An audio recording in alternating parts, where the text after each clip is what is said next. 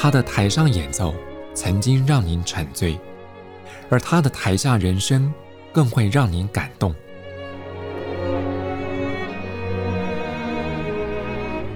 国家交响乐团爱乐实验室 Podcast 名家登场，有生命的音符只为您演出。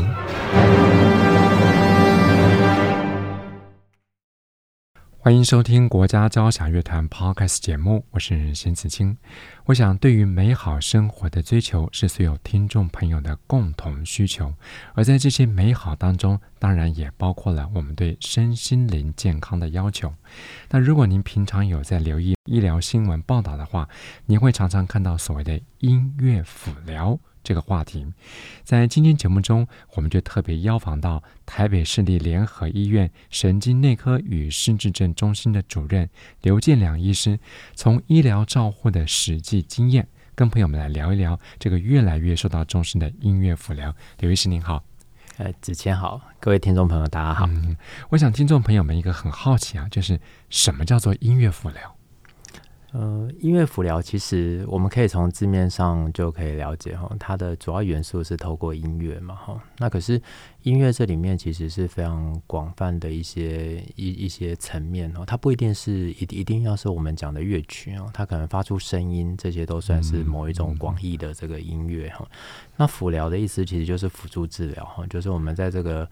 这个这个传统的医学上面哈，它可以透过这些非药物治疗方式去辅助，可能增加我们这个传统治疗的这些强度，或是去效益哈。透过这些非药物的方式去加强我们现在这个标准治疗的这些效果。那我觉得它就是音乐辅疗一个比较简单的定义。嗯哼哼，刚刚听到刘医师这样解说，可能有些朋友们还好奇，那如果透过这个好像抓不到也摸不到的音乐来当做一种辅疗的工具的话，那目前这种操作的方式有哪些呢？其实可以简单分成两大类哈，就是我们谈到这个音乐，它的它的这个辅疗的方式可以分成主动跟被动这两种。那我们可以从一个被动。型的大家可能比较熟悉，被动就是我们听音乐，哈、嗯，就是说这些音乐它是呃呃播放，然后我们去理解，我们去聆听，聆听的过程中间，我们对心里面的某些呃情绪啊，或是情感呃引发我们心里面的一些感触感想，然后透过这个方式，或是我们去去听的过程中间，我们去。达到一些心灵上的放松，或是一些情绪上的舒缓哦，这个是被动型的。那另外一种主动型的这个音乐辅疗，它就比较像是我们去制造一些声音，哦，从最简单就是我们拍手啊，哈。踏步啊，和这种声音，那到就是用呃一些呃，例如说一些乐器哈来敲击演奏，那这些都算是我们比较主动性的一些制造，所以可以想说，被动就是我们去聆听一个已经存在的一个声音或音乐哈，那主动性就是我们去制造这些声音跟音乐哈，那这些。这些就是可以简单分成这两大类的。嗯哼哼，你讲到这个音乐辅疗，我们刚刚也提到说，目前在国内外其实有些医疗机构都已经正在进行中。那就您所知，目前国内外音乐辅疗在医疗照护的领域有哪些疾病在使用呢？对，因为现在其实有蛮多领域，像我自己专长是这个神经内科哈，那主要在照顾的比较多都是失智症病患，像失智症也是一个。就是在这个运作上，其实在国内外都已经蛮普遍的。那另外像头部外伤啊、中风哈，像帕金森癌症，还有大家很熟悉一些发展的这一些。疾病像是自闭啊，或是一些学习障碍哈。另外，像有一些忧郁、焦虑哈，这些情绪的问题，甚至像疼痛，都是已经很常在使用这个音乐来辅助我们的一般常规医疗的这些照护哈。那透过这个方式，可以减轻这个疾病的痛苦，或者是可以改善这个疾病的这些缺损哦。那这个已经有蛮多的研究都在证实这样子一个音乐的这个疗效。嗯哼哼，因为我也许有些朋友们过去曾经在一些这个报道当中有阅读到，说这个听音乐啊，可以刺激大脑的多巴胺的分泌，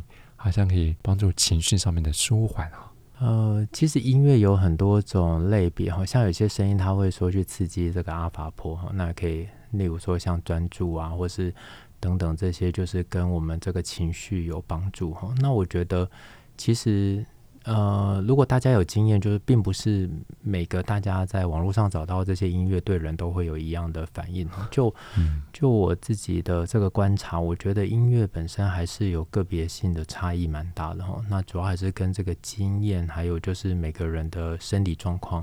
还有这个疾病的状况都有关系。所以同一个音乐在不同人听起来就会有不一样的感觉哈。那这个我觉得也是蛮正常的哈，因为。其实音乐，我觉得它会牵动到我们心里面的这个情绪，还有一些就是自我的感知、感受。那这个我觉得是蛮个别性的，所以这个也是我觉得音乐美妙的地方，就是同样的东西在不同人，也许有人听起来是愉快，有人是难过哈。那有的难过乐曲，有人听起来很雀跃，有人听起来就是会被带着走。所以我会觉得这这个就是这种多样性，而而且。而且它又是一种比较比较不不像这个绘画是一种有个比较具象你看得到的东西，音乐是透过聆听，透过聆听这个过程，我我觉得它带给的这个这个变化可能超乎我们想象哦，所以所以所以透过这个音乐的的这个这个治疗，或是我们谈这种音乐辅疗概念，我我觉得会有蛮多的这个不同的创意跟发想。那这些有时候也跟我们谈到像是怀旧啊、过去的历史啊，哦，然后还有就是过去一些人生体验呐，哦，还有一些歌词，甚至乐曲还会带上歌词。那个歌词本身有一些文字的力量，我觉得这些都是都是音乐上的一些就是非常多样性。那我觉得这个。这个在这个在治疗上，我觉得可以有很多可以切入的角度。这样，嗯嗯，的确，我觉得刚刚刘主任特别提到个重点，这个音乐的欣赏本来就是一种见仁见智的主观意识，就是真的要看个人的心灵的领会哈。我在国家交响乐团哈成立了爱乐实验室，过去几年也跟台北市立联合医院共同合作了音乐会处方间。这个活动，那这是隶属于在所谓社会处方间的这个范畴当中。我想就请刘主任给我们介绍一下，什么叫做社会处方间？呃，社会处方其实其实是一个是一个蛮简单的概念哈。如果我要用一句话来说哈，它就是呃，透过这个医疗这个专业的这些人员哈，去转介，把合适的人转介到这个我们讲的一些非药物治疗活动。那可是这里面讲非药治疗活动是比较广义的一个非药治疗活动哈？为什么呢？就是他他他讲的是社会，社会其实大多数都的活动都不用吃药嘛，应该是吧？嗯、对，因为我们所以这社会处方它其实如果要再去深究哈，它不是单纯非药物诶，它就是把人重新跟这个社会做连结的一些活动。只要能够让人重新再跟这个社会连接，这些活动其实都是很好的一个社会处方，或是它跟这个社会不见得是人哦，它可能是跟环境连接。例如说像植栽，他去种植植栽，他是跟大地做连接。嗯，那像有些他是去去阅读，他可能是跟这些书本做连接。可是他就是重新让人去 open 去连接另外一个世界。好，那。那当然有很多是像是运动啊，吼，像是呃参观这些艺文活动、音乐，好，那甚至像做志工，哦，甚至像我们去去参加一些就是呃登山啊等等这些运动活动，这些我们都是重新让这个人，吼，让这个人重新跟这个社会重新再做 connection。那我觉得这就是社会处方蛮特别的地方，吼，就是透过一个。医疗的单位去转介一些有需要的人，去重新参加一些社区的活动。这些社区的非药物治疗活动是重新让这个人重新跟这个社会连接。那同时，他也嗯、呃、找到一个他在这个社会里面的一个认同感。然后他可以重新在这个社会里面再做付出，啊，让他其实，在某个程度上也可以增加他对自我的这个价值，还有自我的自信。其实我觉得，就是这就是社会处方蛮特别的地方哦。这个连接可以带来很多的改变，也可以让一些孤独的人哦重新觉得找到生命的价值跟意义。嗯，所以简单的讲啊，这个不论是刚刚刘医师特别提到，像音乐、绘画、阅读，或是运动，甚至像植物的栽培，甚至到各个不同的社会机构当志工，这都是跟社会重新做连接。刚刚也跟各位特别提到，这个国家交响乐团也跟台北市立联合医院合作了这个音乐会处方间。我想有些听众朋友也会好奇，这个活动的缘由是怎么来的？其实我觉得这过程也是一个对我来说哈，也是一个也是一个蛮蛮特别的一个经验。因为早期我们在那一年，其实我们最早是在做这个博物馆处方嘛哈。那博物馆处方，我们跟台博馆合作之后，其实我们就接着就是就是有收到这个 NSO 的邀请，就是哎，他们对于这个音乐这个音乐会处方，他们有非常的兴趣哈，想要去推动。那这过程就是我们一开始的这个起源，然后那因为我们也从来没有做过这个音乐会相关的活动，所以那时候也跟执行长讨论了，就是我们要做什么样子的类型的音乐会。其实早期都有办那个轻松自在场这一类的相关，就是他可能让小朋友在可以在里面乱跑啊，什么大叫啊，哈都没有问题的活动。所以那个时候我们也第一开始也有想过，哎，我们是不是就来做这样子的活动？可是做这样子的活动基本上。嗯，就是个专场嘛，哈，就整场都是可能，也许都是逝者咯，哈，都是者家属，哈，那那当然这中间就比较好控管这个场控。可是我们就会思考到一件事，就是我们在谈这个失智症全有行动计划有四大的原则，叫尊严、尊重、自主、平等。我们办个专场，它当然是在某个程度上，我们是让他们有活动参与的机会。嗯，可是那个时候，执行长就提一件事情说，他要不要直接就放到我们一般的音乐会里面？是是，他会觉得这样子做似乎是更能够达到所谓的尊严、尊重、自主、平等，因为我们就让他们在一般的活动里，他没有跟别人不一样，他参加的就是一般人的场次，然后所有的场次我们都欢迎他们来参加，但我们会邀请其中几个场次，可是他其实可以参加所有的场次。那我那时候其实是有点紧张，因为我觉得说这个我也很喜欢，我我也很想说可以接受挑战，我觉得也蛮好的，因为这其实是种挑战嘛，因为我们放弃那一千多人，到时候是怎么样了，我怎么对得起剩下的这些听众哈？可是可是我们就就。就开始办，我们就开始办，就真的这样办。可是那个过程真的就让我非常的惊讶，就是我们在举办这么多年这么多场次，其实并没有遇到什么太大的这些因为行为问题去中断演出、哦、或者什么。对，然后然后反而哈，我我我们发现一个现象，就是因为我们是呃照顾者跟这个个案会一起来嘛，就失智症者跟他的家属会一起来，然后我们发现啊，那个听得很认真的哈，不是家属。家属来都都是昏迷的，你知道吗？就是因为这个音乐然后，这个气温，然后来就好好睡，他们都睡着，然后你就看到隔壁的那个阿妈就一直听着这样子，一直听，一直听，然后然后很认真，所以我，我那时候我就觉得哇，非常有趣，就是。我们这个疗愈活动是让家属来睡觉，然后病人很认真，这样 完全倒过来。就早期我都觉得应该是病人在睡觉，家属很认真，不是？那家属到这边就安心了，然后，然后反正手机也没讯号，所以也不用做什么事，然后就家属就昏迷了，然后，然后，然后个案在那边听，这样我就我就觉得啊，这个这个让我觉得也蛮特别，就是。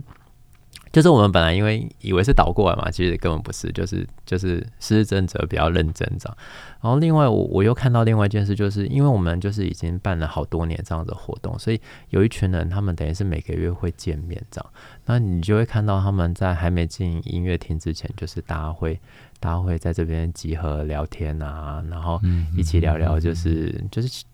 其实我就说，哎、其实音乐会处方不是单纯只有音乐的那个时段，它前面有一个社交互动活动，后面有个社交互动活动，然后他们就会在上面群组上也会互动，所以我会觉得说，其实。其实整个的音乐会已经不单单只有音乐会那个时间他们做交流，他们已经变成一个一一个社群了。他们就是一起去听音乐。他们今天如果诶有其他地方有什么活动，他们也会邀着一起去玩什么的。这个就是我我觉得蛮好一件事，就是音乐会处方真的达到了，就是创造一个社群，而且是一个有功能性的社群，不是由我们去带才会运作的，他们会自己去运作，自己去再去成长。那就是我我当初我当初没想到可以做到这么好，可是我我就觉得这也是这也是很感谢这个 NSO 的这个支持，然后就执行长的支持，我们才能把这个样态在这几年虽然遇到疫情，我们还是继续的坚持，然后到现在就有一个很好的一个成果这样。嗯，哇，这个音乐会主房间或者是社会主房间真的是达到而且创造了一个意想不到的凝聚力哈。嗯，所以。在您的这个职业经验来看，哈，社交活动对于我们想到的跟音乐辅疗，其实是一个异曲同工之妙的。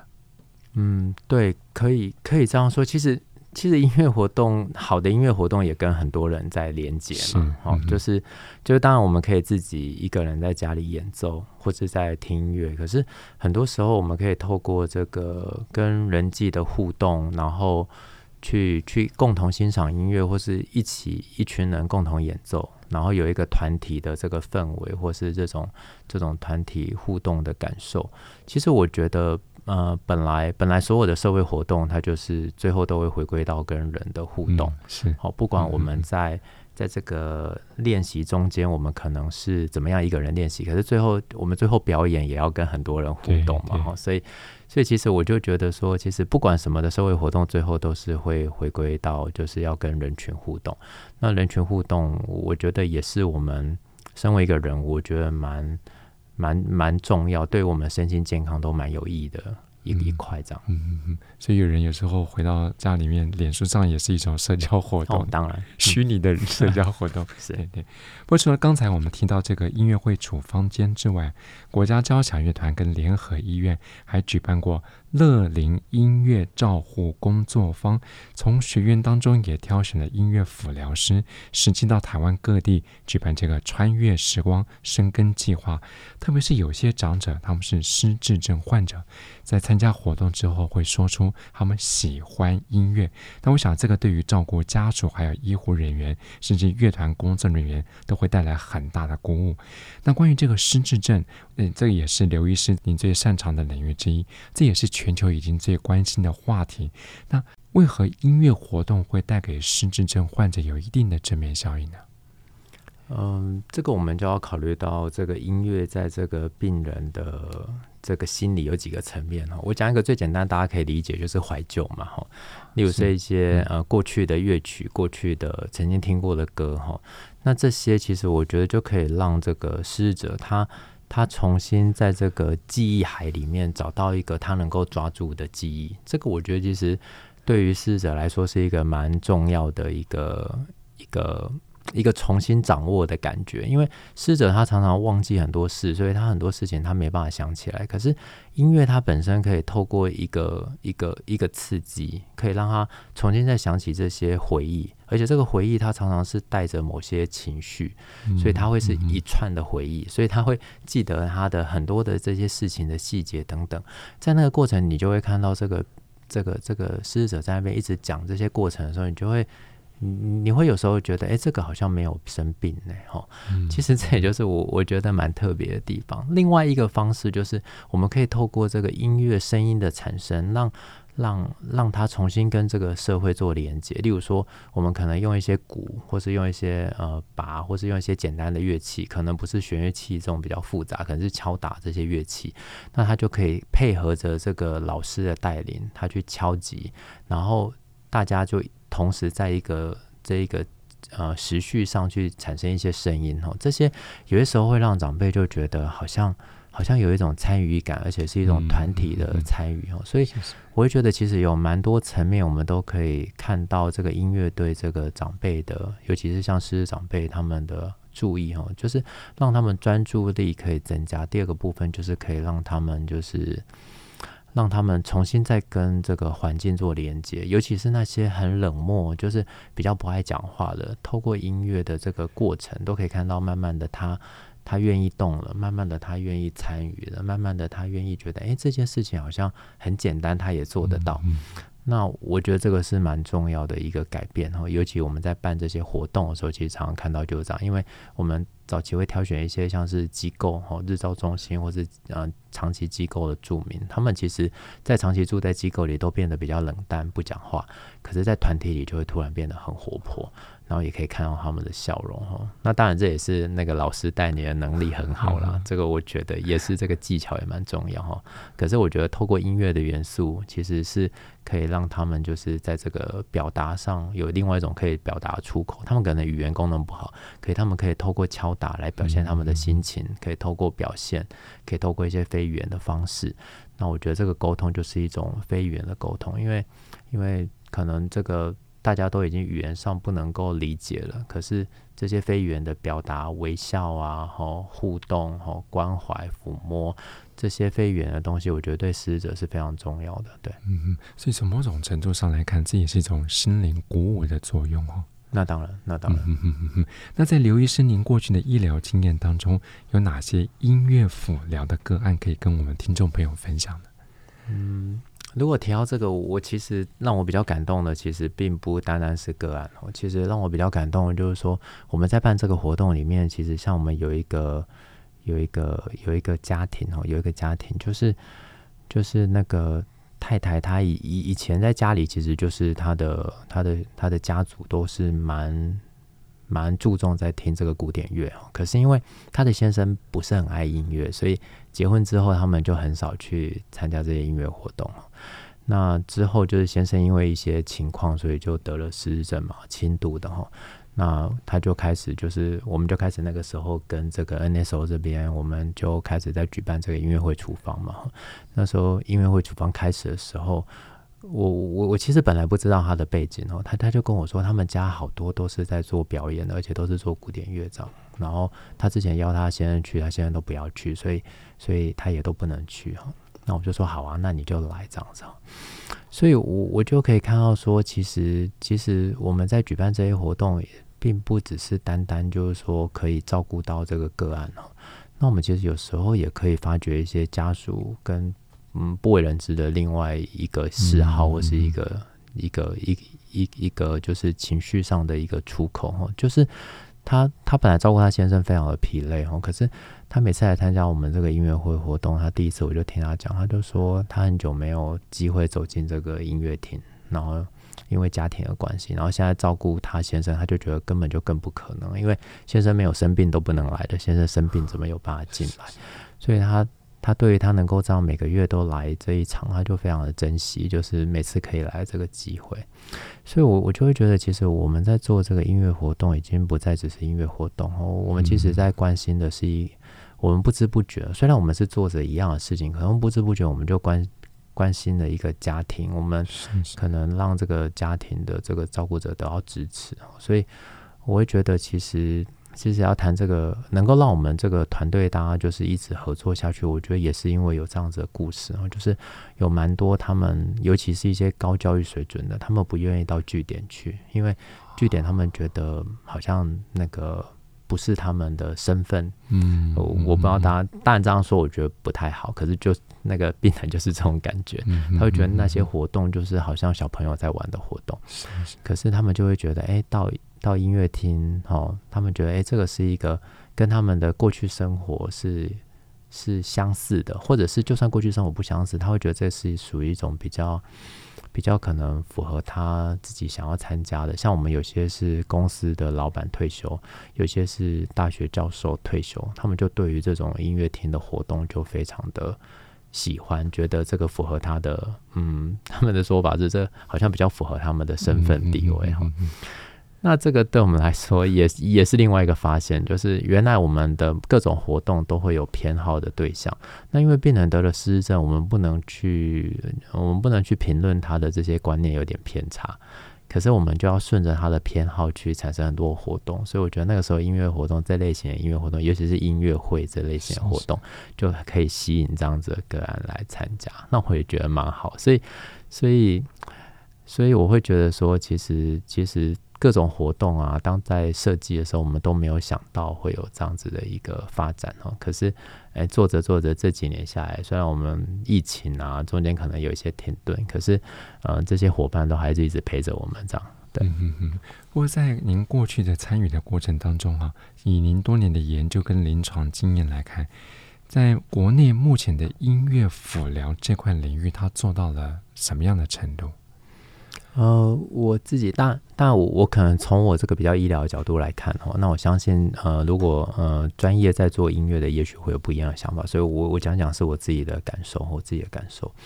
对，我我自己是觉得说，音乐本来就是在生活里面的一个不可或缺的片段。我们不要讲音乐，就是声音在我们身边就是一直出现这样，所以也无所不在嘛。所以我会觉得，其实音乐本来就是它的。它的这个可塑性，或是它的这个这个变化是非常多的，是非常多。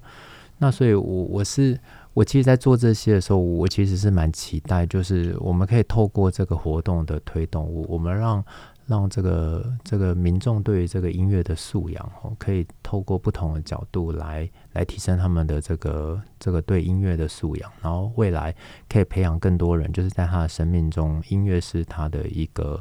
一个一个蛮重要的元素哦，就是就是我们不一定会演奏音乐，可是我们就是能够欣赏或是。也不见得可以，也不见得说真的可以怎么欣赏，可是就是可以去去愿意主动去接触哈，我我也觉得这个是我我觉得蛮重要的一一块哈，就是不管怎么样，就是让。让让让最后音乐变成一个生活的一部分哦，那我当然也更期待音乐可以变成我们在做医疗治疗的一个部分哦，就是就像我们现在在推动这些美术、艺术、绘画啊，变成治疗一块，那我希望未来也可以有这个机会，就是音乐也可以变成我们在做这些病人治疗的一个呃。一个一个真正的辅助哈，那这个辅助是透过我们医生，也许跟这些音乐家或是音乐的治疗师、音乐辅疗师来做一些合作，然后来让这个我们在照顾这些病患的过程中间，可以可以变成一个呃能够标准化，然后能够被。被很好的应用的一个资源哦，那期待，其实我觉得期待就是未来这个音乐可以到处都有，然后甚至甚至可以变成我们治疗的一个项目这样。是是是。不过我们在今天之前啊，谈了很多是关于这个音乐辅疗的对象，包括像是失智症患者或是一些比较年长者。不过事实上，这个音乐辅疗或是说所谓的音乐治疗，它可以涉及到的年龄层还真的很广啊。对，蛮广的。其实它没有，它是全龄呐。我们讲，其实它是全龄都可以哈。而且，而且它的这个这个音乐的这个这个接触，其实有很多种方式哈。那即使我们讲到一些呃，就是身心障碍者，他们也可以啊。因为像之前就有一些他是听不到的，他也可以透过震动来感受音乐嘛。所以我会觉得说，其实音乐是是一个可以呃。可以没有限制，而且是能够能够让很多人都是可以去接触。那甚至在不同的年龄层，他们都可以用他们能够理解的方式去理解。而且我觉得音乐也是一个比较没有所谓的对错的一一种一种艺术呈现嘛。吼，就是大家对这个乐曲的解释，可能就会在就会有各种不同的角度跟不同的感受。我会觉得它也是一个对我们来说，就是在这个赏析的过程比较没有挫折。没有挫折，就是他没有绝对的对跟错，没有标准答案。嗯嗯嗯、我觉得这个也是一个让我觉得蛮好，在这个推动上是比较多元推动的一个服务，这样子。嗯哼。不过，我想我们今天聊了这么多关于音乐辅疗或是音乐治疗的话题，也许有些听众朋友会好奇，如果他想要参与这个关于音乐辅疗的这个领域的话。我们是指说健康者哈，他想担任这个音乐辅疗师或音乐治疗师，就你的了解，有没有什么资格上面的限制呢？呃，目前音乐辅疗应该在国内比较没有特别的一个资格限制了哈。那音乐治疗在国内也没有相关，目前还是没有相关的证照。呃，一个国家型的证照，可是在国外有几个国家，他们是有音乐治疗相关的证照可以去考取哈。就我知道，应该是美国、英国跟澳洲，他们都有一些相关的学程，然后你可以去修他们的学分，哦，修完这个学分可以去考取这个证照。那其实我觉得，就是说，就我自己的感受哈，我觉得在这个音乐的应用上，其实有很多种不同的层次哈。那可能有人会在在这个可能医疗跟医疗搭配哈，然后就是像我们讲的音乐治疗这个阶段，那也有一些它是跟这个日常生活哈，从这个健康促进的角度来思考，它就不是病人，它可能在健康促进的角度，它就比较像是音乐活动或是音乐辅疗这个角度，我就觉得也是一个蛮好可以发展的一个阶段哦。那尤其现在有蛮多的这些呃乐龄活动，这些乐龄活动其实也蛮多都在带领这些音乐的活动哈。那这这些我觉得都是长辈其实是蛮蛮蛮能够去去理解跟接触的一些媒介哈。那只是说这个我觉得非常多元，然后而且而且做法也非常多。所以，我我觉得如果您对如果大家对这个音乐辅疗这个概念哈非常有兴趣的话，其实我觉得大家可以去多搜寻一下，因为国国内有一些协会，他们在做这些音乐音乐辅疗或是音乐治疗的这个，有点像是会员认证哈。嗯，那我觉得大家也可以多搜寻相关的这些资料，然后可以找找自己很适合的方向去接触这样子。嗯嗯嗯。在今天节目当中，我们特别邀访到台北市立联合医院神经内科与失智症中心的主任刘建良刘医师，不仅带各位认识了所谓的音乐辅疗，也让我们深刻体验到音乐对我们身心灵的正面效益。我们再次谢谢刘医师，谢谢。而除了先前我们介绍的音乐辅疗之外，像国家交响乐团爱乐实验室的 App，也透过贴心设计，把古典音乐融入现代科技，在无障碍的友善设计之下，也要带着长辈们来轻松体验所谓的音乐辅疗。那更多详细内容，你可以上国家交响乐团官方网站搜寻“爱乐实验室”来查询。我是邢子清，谢谢朋友们今天的分享。我们下次国家交响乐团 Podcast 节目再见。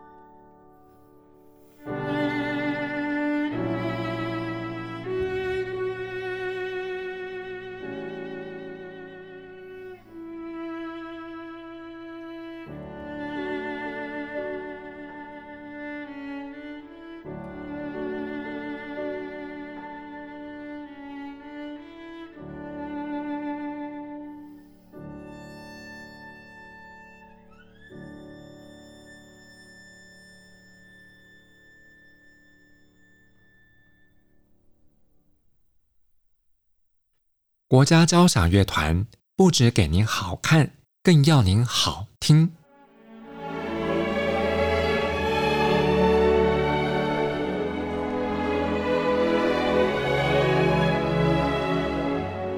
国家交响乐团独家精彩实况，原创 Podcast 节目，舒缓音乐，友善贴心，诚意十足。爱乐实验室 App 温馨登场，请上 App Store 或 Google Play 搜寻“爱乐实验室”。